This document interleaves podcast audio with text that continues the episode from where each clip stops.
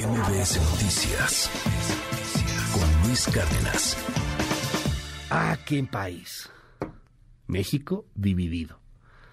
Y además la concepción, que seguramente en los libros ahora estará escrita en la periodización marxista de la historia o en la periodización López Obradorista de la historia, el modelo económico, social, político llamado humanismo mexicano, sea lo que sea que eso signifique. Así lo manifestaba ayer el presidente López Obrador. En el terreno teórico, el modelo de gobierno que estamos aplicando. Mi propuesta será o sería llamarle humanismo mexicano. Porque sí tenemos que buscar un distintivo. Hagamos realidad y gloria el humanismo mexicano. ¡Que viva México! ¡Viva México! ¡Viva México!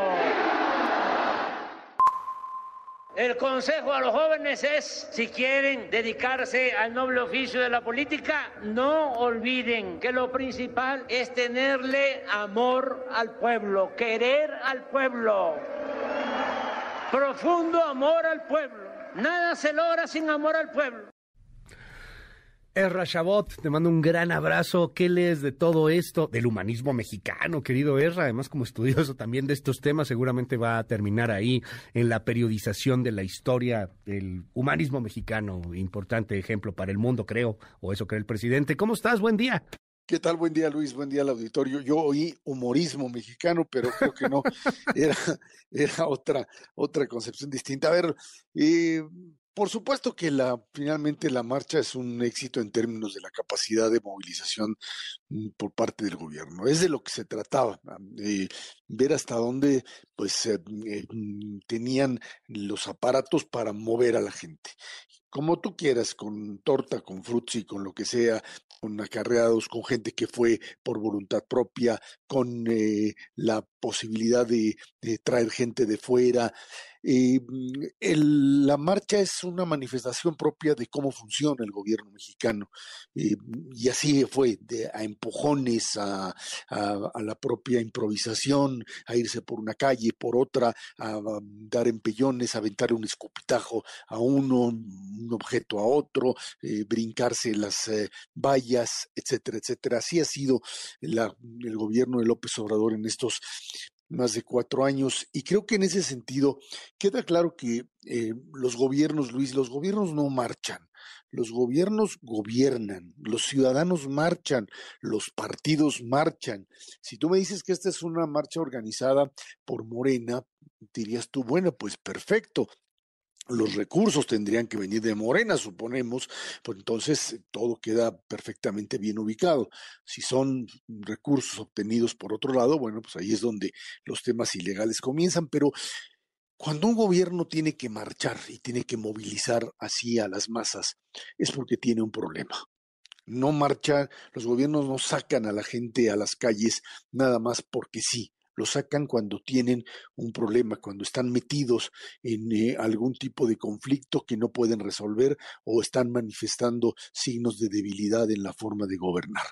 Eh, y creo que esto es parte, o es la gran respuesta ante si eh, esto, esta marcha fue una, una, respuesta a la marcha anterior, la marcha del 13 de noviembre. Yo creo que más que nada es una respuesta desesperada ante un problema serio que tienen para gobernar, Luis, para transitar hacia la propia eh, elección del 2024. Por eso es que ponen a los destapados, corcholatas, como quieran llamarle, allí enfrente para tratar de ver quién es el que más se mueve.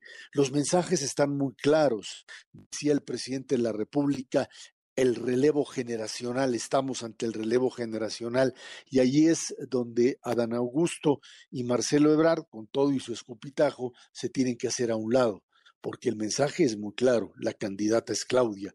Eso es el relevo generacional, de eso está hablando el presidente y por eso es que aparece ahí al lado y con él. Y por eso es que es, todo se ajusta a este tipo de manifestación.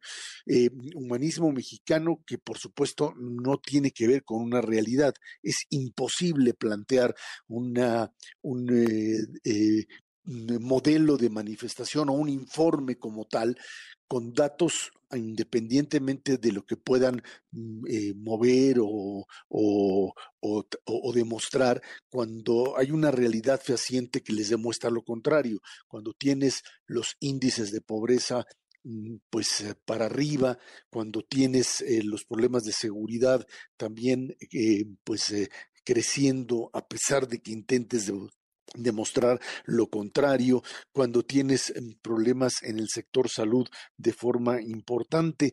Y creo que en ese sentido eh, está está muy claro el hecho de que eh, eh, el mensaje de que ya no hay que medir las cosas con, en, función del crecimiento, lo, lo dice claramente, hay que entrar en los temas de calidad, porque cuando se habla de la calidad se habla de cosas que no pueden ser medibles y entonces podemos entrar en el mundo subjetivo del bienestar y de la alegría y del amor y de cosas que simple y sencillamente terminan por pues generar emociones y esto es básicamente lo que se trató de generar en la marcha. El discurso del presidente sí fue anticlimático porque a pesar de que es el hombre que tiene la capacidad de movilizar, ya no tiene como antaño la fuerza para mover para eh, hacer prender a la masa.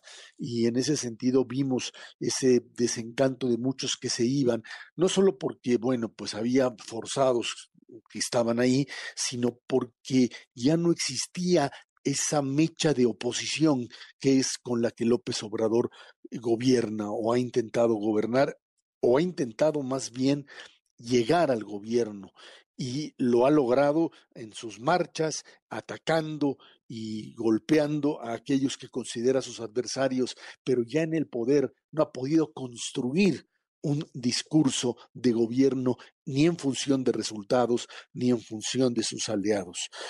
Para Monreal y para Marcelo queda claro que la jugada está por otro lado. Monreal en España, por supuesto, con Santiago Krill buscando alianzas de otro tipo y Marcelo creo que también tratando de dibujar algún tipo de estrategia que le haga ver que en dentro de la propia o la propia alternativa que pueda mostrar el, el presidente de la República no no es no es Marcelo una de las prioridades ni en este momento ni en el futuro. Y finalmente Luis bueno, pues la oligarquía estuvo ahí presente, esa oligarquía que dice López Obrador que ya no gobierna, no gobierna, pero participa, está allí, saluda Cervantes, Antonio del Valle, los hombres más ricos, los que sí tienen el PIB más grande del país, una buena parte del PIB del país en sus manos y que pues parece estar muy contentos con este modelo económico, Luis, pues ahí estaban porque finalmente creen que esto puede funcionar de esa manera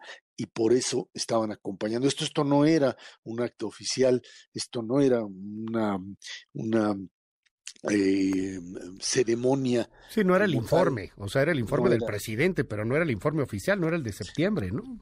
No era el de septiembre. Uno puede decir que, recuerdas que en primero de diciembre eh, mm, los presidentes hacían, Calderón lo hacía y Peña Nieto llamaban allí a Palacio Nacional y venían invitados de todo tipo, la Suprema Corte, el Congreso, etcétera, y asistían, pero esto era una manifestación político mm, de pues dar el banderazo de salida a la elección, un acto político de una magnitud impresionante, eh, este era un presidente que ya había abandonado desde hace tiempo la representación de todos para hacer solamente la representación de los suyos. Y eso fue lo que vino a tratar aquí. Y por eso a la oligarquía, como le llama él, la tuvo ahí sentadita al lado para saludarla, nada más para hacerle ver que pues es parte de esto, pero en, en quedito, en chiquito, porque luego pueden lastimar o verse lastimados por alguna razón que el presidente pues simplemente no quisiera demostrar, por lo menos no en público, Luis. Gracias, Serra. Pues vamos a seguir analizando esto. Ya veremos qué, qué pasa al, al respecto del, del tema y, y, la reacción de la oposición, ¿cómo la ves? Este, insisto en el, en esto, ¿no? O sea, por un lado sí el empresariado, este, ahí lo que pasó con, con Cervantes, eh, y, y lo que pasa ahí con, con una oposición, con un PAN, con un PRI, con un PRD, lo que sucedió en Monreal un poco anecdótico, ya veremos si realmente lo aceptan todos los, los partidos eh, y las eh, estructuras de esos partidos, pero un tanto desdibujada, ¿les pega un poco no les pega tanto? Mira, yo creo que para la oposición en este momento el dilema es cómo encontrar, dónde encontrar la fractura. ver a un Monreal hacer lo que está haciendo, ver a Marcelo moverse, no sé hasta dónde llegue, la oposición está viendo como, ahora sí que estamos en este México del retorno al pasado, estamos viendo así como la fractura o la fragmentación de Cuauhtémoc Cárdenas en el 88, por ahí Morena empieza otra vez como partido fuerte, como partido no hegemónico, no es lo mismo que el PRI de antaño, el PRI hacía desfiles, no hacía manifestaciones así a lo loco como estas, pero sí una fractura, una fragmentación dentro de Morena como la que podría generar Monreal puede ser el comienzo de un eh, proceso digamos, de ajuste de una oposición, no que estaría lanzando necesariamente a Monreal como candidato, pero sí de una nueva, un nuevo conglomerado político para enfrentar lo que parece ser será el 2024, que es Morena, su candidato o candidata Claudia Sheinbaum, frente al bloque opositor, que será pues los que salgan de Morena frente a lo que eh, junto con más bien pues una oposición PRI-PAN PRD y una ciudadanía que simple y sencillamente pues este ha sido desplazada no es incorporada, ni siquiera el presidente los ve como parte del pueblo, son sus adversarios, son sus enemigos, en una polarización pues verdaderamente terrible desde mi punto de vista, pero que esto es lo que va a definir la elección del 2024 en una confrontación muy peligrosa para el país, sí, muy peligrosa, pero que pues no hay de otra. Esto es lo que se ha fijado y bueno, en ese choque de trenes vamos a tener que maniobrar los próximos meses, Luis. Gracias, Erra. Te seguimos en arroba Shabota y en el Twitter. Gracias, muy buenos días. Buenos días a todos. MBS Noticias Luis Cárdenas.